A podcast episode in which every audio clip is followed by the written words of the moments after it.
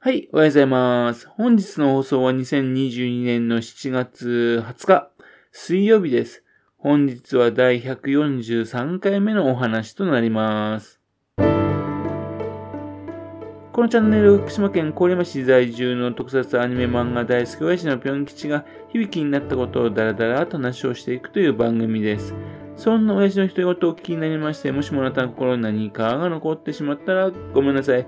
笑いがなかったんです。不幸にこの番組に興味を持ってしまったら、ぜひ今後もごひいきのほどよろしくお願いいたします。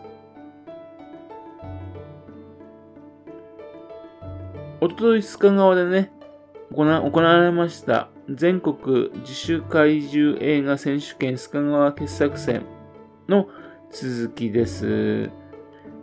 11時30分から再開ということでね。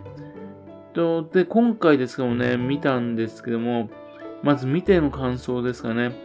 いずれの作品もですね、非常に映像が綺麗なんですよね。そこに非常にびっくりいたしました。やっぱり古い人間なんでね、自主制作映画っていうと 8mm フィルムのイメージがあるんですね。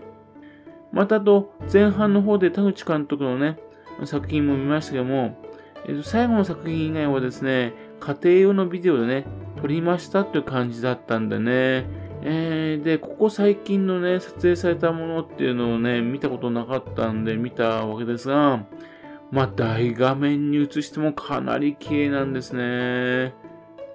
これについてはちょっと考えさせられましたね。というのはね、あの、作った作品が立ちどころに古く感じるんじゃないかなと思ったわけですね。これから撮るならなるべく高画質でね、撮影してこないとね、あっという間にね、古いっていう感じのイメージになるのかなというので、ちょっとそんなこと心配いたしました。えー、それでは、えー、それぞれの作品について話していきます。で、一つ目の作品はね、ビビットマン5っていう作品でした。18本ぐらいの作品でね、えー、武蔵野美大のね、有志団体がね、継続的に作ってるシリーズらしいんですね。ビビットマンっていうのね、それを題材として作ってるらしいんです。その5作目ってことですね。で今回は親子がテーマっていうのでね、お父さんと息子が出てくるわけですよね。お父さん役の人がね、うまいですね。演技がね。出演してくれる俳優の人をね、どうやって集めたのかなと、それは気になりました。俳優さんもかなりね、やっぱこういうの大事だなと思いましたね。今回ね、6作目を作ってる最中だっていう話ですね。楽しみだなと思いましたね。次はですね、残殺居住バリギュラーという作品でした。19分の作品ですね。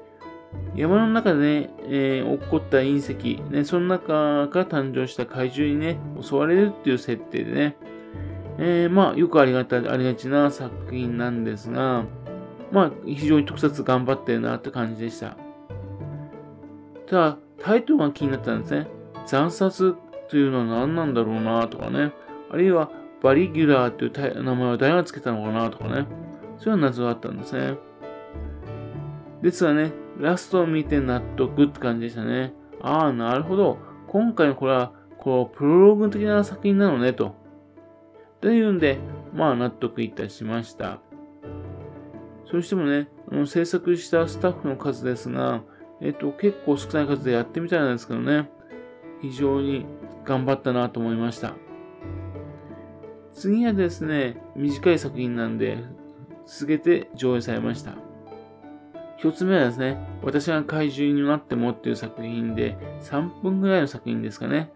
短いのをね、えっと、集めて作った作品なんですね。もうアイデア勝負ですけどね、非常に面白かったです。その怪獣が可愛かったですね。こういうのだったらね、作れそうだなと思いましたね。まあ、こういう作品が昔は多かったんですけどね、逆に言うとね。他の作品がね、まともにちゃんと作ってるんでね、こういうおちゃらけたようなやつがね、こういったのが好きです、自分的には。それから次、あの、機械忍者10分でしたね。えっ、ー、と、天宮啓太監督テイストって感じでね、昭和の顔にする設定でしたね。戦国時代にね、えー、機械の忍者がですね、持ち込まれて、それが一体だけ生き残ってて、そしてそれが妖怪みたいなと戦っているというね、ねそんな風なストーリーで、まあ、そしてその妖怪みたいなやつが怪獣に変身してみたいな感じなんですね。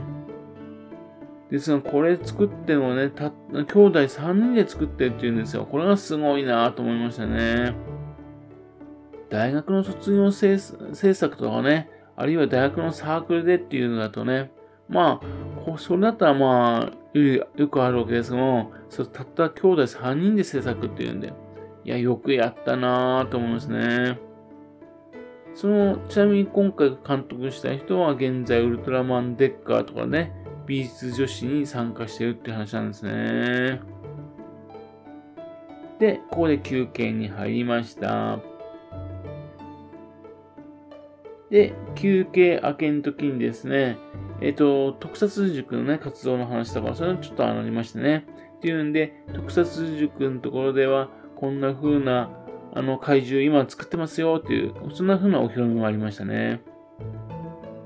そして、えっ、と、次の作品ですけども、温泉防衛バスダイバーという作品でした。22分です。熱海温泉を舞台にして作られた映画らしいですね。熱海のね、あの、PR 映画みたいな感じの、そういう感じの、作品でした。これがですね、えっと、おちゃらけた感じで自分好みの作品でしたね。しかしですね、これずるいんですよね。俳優の中にですね、あの、赤星翔一郎さんいるんですよ。怪物ランドの。それ出す時点ですね、果たしてこうやって自主制作映画って言っていいのかなとね。と思いましたね。その他、出演されている俳優さんたちもうまいです。熱海の PR 映画みたいな感じなんだけども、予算の出所はどこなんだろうなというね、自主制作映画っていうのは何だろうなというのをちょっといろいろ考えましたね。それから続きまして、眼気流超特報という4分の作品が発表されました。眼気流という怪獣らしいんですが、怪獣の造形が本当にお見事なんですね。っていうんで、まあ、その怪獣だけね、動かしてみると、それでも絵になるなって感じの怪獣でした。今回はね、映画のね、あの予告って感じの作品になってましたね。このバスダイバーと眼気流はですね、えっ、ー、と、長沼ラボで撮影されたらしいんですね。そして、その時にはですね、今回あのー、そのホール、テテの、テテのホールのところに展示されてる模型、こちらの方もですね、使ったそうなんです。その模型っていうのは新たに作ったんじゃなくて、実を言うと、特撮アーカイブセンターに保存されてある、別な映画なんかの撮影なんかに使ったセット、そちらの方を持ってきて利用しているそうなんですね。というわけで、なんであのセットの裏にね、大英って書いてあるんだろうなと思ったら、ね、あれ作品自身が、あれ自身がですね、アーカイブセンターでね、保存してあるもの、ね、だったんですね。ちょっとびっくりいたしました。その他ですね、えー、その長沼ラボでですね、田口監督の別府温泉からね、依頼されて作ったブコン、ね、こういったのもですね、制作されていたそうなんですね。まもなく公開ということですけどね、田口監督が撮影してもね、これ自主怪獣映画になるのかなって、ちょっとそれはちょっと謎なんですけどね。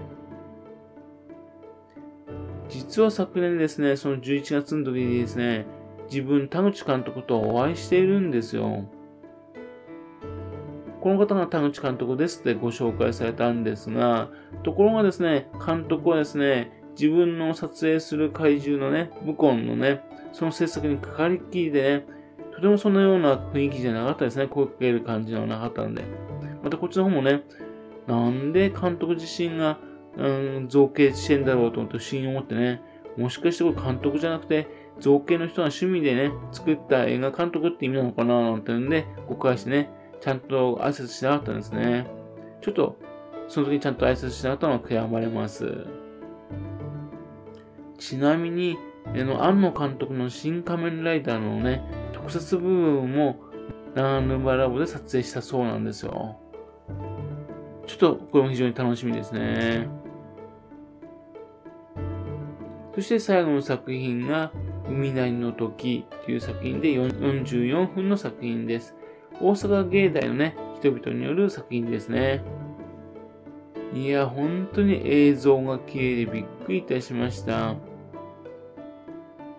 監督の好きな作品をね、ギュギュッと集めましたっていう感じでね、非常によくできていましたね。個人的にはですね、新海誠監督の星の声、でこれを初めて見た時に近い感動を受けました。その新海誠の監督のね、天気の子を見て影響を受けましたっていう話でしたけどもね。まあ、その他田口監督、ね、それからあと、岩井俊二監督、そういった監督たちをですね、かなりですね、詳しく研究して作ってるなーって感じですね。そして怪獣が何と言っても美しい感じですね。壊れる街並みも非常に綺麗っていうね。っていうんで、えっ、と、そういったものが綺麗っていうのは非常に驚きましたね。これからの作品が非常に楽しみな監督だというふうに思いました。はい。その後記念撮影して、えっ、と、今回のイベントは終了となりました。皆様本当にお疲れ様でした。非常に刺激的な作品、上映会でしたね。本当に多くのね、えっと、若い人たちに興味見てもらってね、えっと、どんどん映像制作ね、作ってほしいなというふうに思いました。はい。それではまた次回よろしくばぴょん吉さんおとかの話をお付き合いくださいね。本日もお聴きくださいまして、誠にありがとうございました。